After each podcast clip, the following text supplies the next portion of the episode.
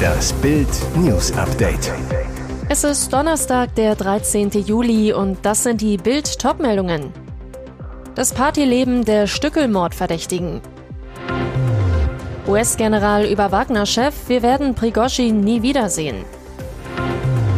Das passiert, wenn Putin uns angreift.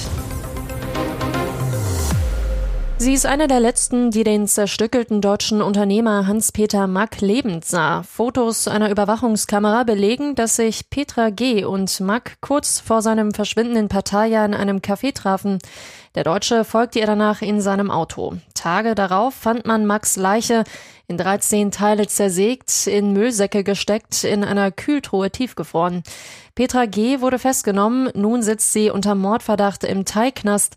Ab 2016 lebte Petra G. für einige Zeit auf Mallorca, wo sie in der Eventbranche Fuß fassen wollte. Sie veranstaltete einige zweifelhafte Partys, bei der Menschen viel Geld ließen, um sich mit dubiosen Promis ablichten zu lassen, die häufig gar nicht auftauchten. Dafür tummelte sich Petra G. selbst gern auf Promi-Veranstaltungen. Fotos aus dieser Zeit belegen, wie gern und ausgiebig Petra G. in der Partyszene der Insel unterwegs war. Mal posiert sie mit Schauspieler Sven Martinek, mal mit Bohlen-Ex Nadja Abdel Farag. Petra G. war immer mittendrin, wenn irgendwo ein Blitzlicht aufleuchtete. Stets behauptete sie, eine seriöse Unternehmerin zu sein. Doch Menschen, die beruflich mit ihr zu tun hatten, bezweifeln das. Für Söldnerboss Jewgeni Prigozhin hat das letzte Stündlein geschlagen. Das sagte der amerikanische Vier-Sterne-General Robert Abrams jetzt dem US-TV-Sender ABC News über Prigozhin, der im vergangenen Monat mit seinen Söldnern in Richtung Moskau marschiert war und gegen den Kreml-Chef Wladimir Putin gemeutert hatte.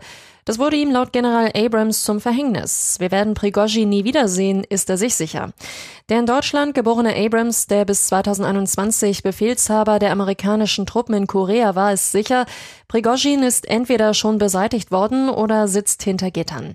Ich glaube nicht, dass er noch am Leben ist und wenn doch, dann sitzt er in irgendeinem Gefängnis, sagte der Amerikaner über den Restaurantmilliardär und Gründer der wohl berüchtigsten Söldnertruppe der Welt. Abrams hält auch die Behauptung von Kreml-Sprecher Dmitri Peskov, dass Prigozhin und Putin sich am 29. Juni, also nur fünf Tage nach dem Abbruch der Meuterei, persönlich getroffen hätten, für frei erfunden. Der General, ich wäre sehr überrascht, wenn wir jemals handfeste Beweise für eine Zusammenkunft der beiden sehen. 4400 Seiten gegen Putin. Die NATO hat auf den russischen Überfall auf die Ukraine reagiert und neue Abwehrpläne gegen Moskau beschlossen. Russland sei die größte und unmittelbarste Bedrohung für die Sicherheit der Verbündeten und für den Frieden und die Stabilität im euroatlantischen Raum, heißt es in der Gipfelerklärung. Wir müssen uns gegen eine Bedrohung unseres Territoriums wappnen, mahnte Bundeskanzler Olaf Scholz. Es seien die umfassendsten Verteidigungspläne seit Ende des Kalten Krieges, sagte NATO-Generalsekretär Jens Stoltenberg. Die hochgeheimen Pläne umfassen mehr als 4400 Seiten. Darin legen die NATO-Staaten fest, wie kritische Orte im Bündnisgebiet durch Abschreckung geschützt und im Ernstfall verteidigt werden können. Es wird detailliert festgelegt, welche militärischen Fähigkeiten die mit Schweden bald 32 Mitgliedsländer vorweisen müssen, bei den Land-, Luft- und Seestreitkräften sowie bei der Cyberabwehr und den Weltraumfähigkeiten. Nach Einschätzung der NATO bleibt Russland gewaltbereit und revisionistisch. Deshalb müssen die Verteidigungspläne des eigenen Bündnisgebietes angepasst werden. Wie die aussehen, das lesen Sie auf Bild.de. Nicht gerade die feine schwedische Art. Klimaaktivistin Greta Thunberg irritierte bei ihrem Besuch des Europäischen Parlaments in Straßburg mit einer obszönen Geste. Lachend streckte sie beide Mittelfinger aus, ganz offensichtlich gerichtet an die Gegner eines weitreichenden Naturschutzgesetzes, das am Mittwoch mit knapper Mehrheit angenommen wurde. Der Abstimmung war ein Krimi vorausgegangen, weil sich die konservative EVP gegen den Kommissionsentwurf gestellt hat und damit gegen das Herzstück des Green Deals von Kommissionspräsidentin Ursula von der Leyen. Wortführer ausgerechnet Fraktionschef Manfred Weber, der im Rennen um den Brüsseler Topjob gegen von der Leyen den kürzeren gezogen hatte. Bedeutet, Gretas Mittelfinger richtete sich auch gegen Weber und seine Mitstreiter, die damit die Interessen von Landwirten im Parlament vertraten.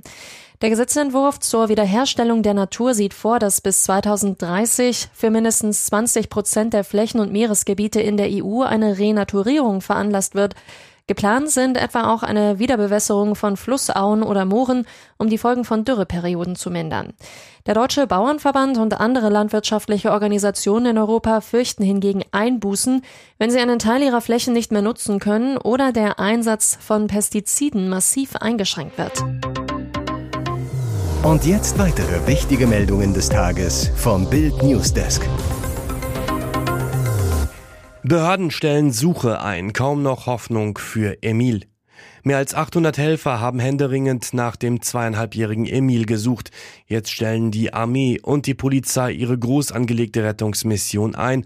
Heißt kaum noch Hoffnung für Emil. Staatsanwalt Remy Avant teilte am Donnerstag mit, die Suchteams würden nicht mehr losgeschickt. Die Suchaktion in den französischen Voralpen habe das Rätsel nicht lösen können, warum der kleine Emile verschwunden sei. Der Junge war zuletzt am Samstag in dem kleinen Weiler Auvernay gesehen worden. Allerdings gehe die Untersuchung des vermissten Falls weiter, fügte Avant hinzu. Dazu würden im Laufe der viertägigen Suche gesammelte erhebliche Mengen an Informationen und Elementen analysiert. Am Dienstag hatte die Staatsanwaltschaft gewarnt, dass nach einem Zeitraum von 48 Stunden angesichts des jungen Alters des Kindes und der derzeitigen starken Hitze von bis zu 35 Grad das Leben des Zweijährigen sehr stark in Gefahr sei. Bis zuletzt gab es keine Hinweise auf eine Entführung oder einen Tötungsdelikt. Medien hatten spekuliert, dass das Kind unter einen Traktor oder ein Auto geraten sein könnte. Die Staatsanwaltschaft kommentierte das nicht. Harper Beckham Tattoo mit 12. Voller Stolz zeigt Harper Beckham ihr erstes Tattoo und im Internet rasten alle aus. Am Montag feierte die Tochter von Ex-Spice Girl Victoria Beckham und Fußballlegende David Beckham ihren zwölften Geburtstag. Aus diesem Anlass postete Nicola Pelz, Schauspielerin und Ehefrau von Bruder Brooklyn Beckham, ein Foto, auf dem beide Girls das gleiche Tattoo tragen. Der kleine Schmetterling ziert Harpers Oberkörper rechts unterhalb der Achselhöhle. Bei Nicola flattert er auf ihrem unteren Rücken, sozusagen ein Mini-Arschgeweih. Bei Instagram hat das Foto nun für einigen Wirbel gesorgt. Der Grund, viele hielten das Tattoo für echt. Ich habe fest daran geglaubt, dass Harper im Alter von zwölf Jahren ein Tattoo hat, als ich das gesehen habe. Das sollte nicht im Internet stehen, wetterte einer. Ein anderer Nutzer schrieb OMG für Oh mein Gott. Ich dachte, jemand hätte tatsächlich eine Zwölfjährige tätowieren lassen.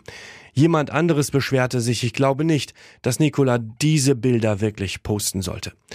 Obwohl man besonders an Papa David und Bruder Brooklyn sehen kann, dass Tattoos im Hause Beckham durchaus dazugehören. Töchterchen Harper Seven trägt auf dem Foto nur ein Abziehbild unter der Nadel lag das Mädchen dafür nicht. Hier ist das Bild News Update. Und das ist heute auch noch hörenswert. Dieses Interview ist der Inbegriff von Politiker bla Ein NDR-Reporter will Anfang Juli vom Parlamentsgeschäftsführer der MacPom SPD Philipp Dacunia wissen, was ein Bürgerdialog seiner Fraktion Ende Juni den Steuerzahler gekostet hat. Die verzweifelten Nichtantworten von Dacunia gehen in den sozialen Medien jetzt viral. Auf die Kosten angesprochen, sagt der SPD-Mann zunächst, dass seine Fraktion seit 15 Jahren überall im Land Bürgerforen durchführe. Der Austausch sei ganz wichtig. Das Vier-Sterne-Haus zudem nicht die erste Wahl gewesen. Doch Details zu den Kosten will der SPD-Mann nicht verraten. Dann der zweite Versuch des Reporters. Diesmal versucht Dacunia sich mit einem vermeintlich ortsüblichen Preis aus der Frage zu winden. Was er darunter versteht? Keine Antwort. Insgesamt zehnmal fragt der hartnäckige NDR-Mann nach den Kosten, wie eine hängen gebliebene Schallplatte spielt Dacunia immer wieder seine fast wortgleichen Antworten runter. Seit 15 Jahren gebe es die Bürger vorn, man habe einen ortsüblichen Preis bezahlt und so weiter. Einen Tag später gab Fraktionschef Julian Bahlen zu, dass die Veranstaltung knapp 60 Euro pro Person gekostet habe. Bei 250 Teilnehmern sind das rund 15.000 Euro. Auch Bahlen ist wichtig, dass es sich um einen marktüblichen Preis handelt. Sieben Jahre trug Lars Stindl in Gladbach die Kapitänsbinde. Der Offensivspieler hat Borussia aus familiären Gründen nach insgesamt acht Jahren nun verlassen und ist in seiner Heimat nach Karlsruhe aus der Bundesliga in die zweite Liga zurückgekehrt. Heißt für den neuen Trainer Gerardo Seoane, dass er neben dem extremen Umbruch bei den Fohlen auch noch eine andere Aufgabe hat, einen neuen Chef auf dem Rasen zu suchen. Nachdem sich Jonas Hofmann noch schnell Richtung Leverkusen verabschiedet hat, gibt es mit Chris Kramer, Julian Weigel und Jonas Omlin noch drei heiße Kandidaten für den Job. Für jeden des Trios gibt es gute Argumente. Seoane will sich noch nicht festlegen, aber Bild weiß, Jonas Omlin ist der Geheimfavorit auf die Binde.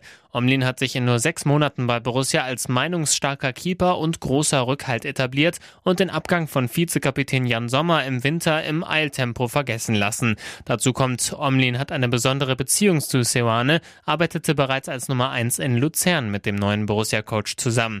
Und auch das Argument, der Kapitän sollte immer ein Feldspieler sein, zieht bei Seoane nicht. Auf seiner letzten Station in Leverkusen hat der Schweizer mit Lukas Radetzky ebenfalls einen Torwart zum Kapitän befördert.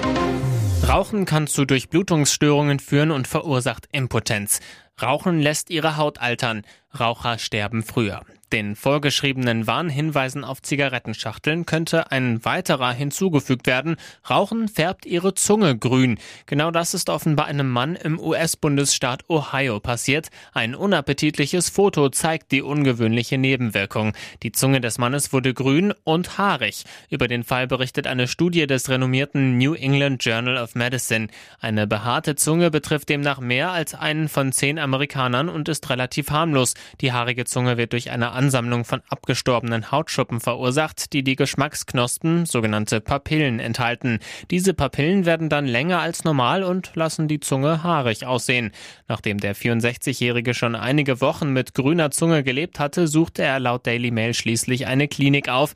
Etwa drei Wochen vor dem Arztbesuch hatte der Mann eine Behandlung mit einem Antibiotikum wegen einer Zahnfleischentzündung abgeschlossen. Außerdem gab er an, dass er Raucher sei. Unklar ist demnach, ob die Reaktion durch das Rauchen, die Einnahme von Antibiotika oder eine Kombination aus beidem verursacht wurde.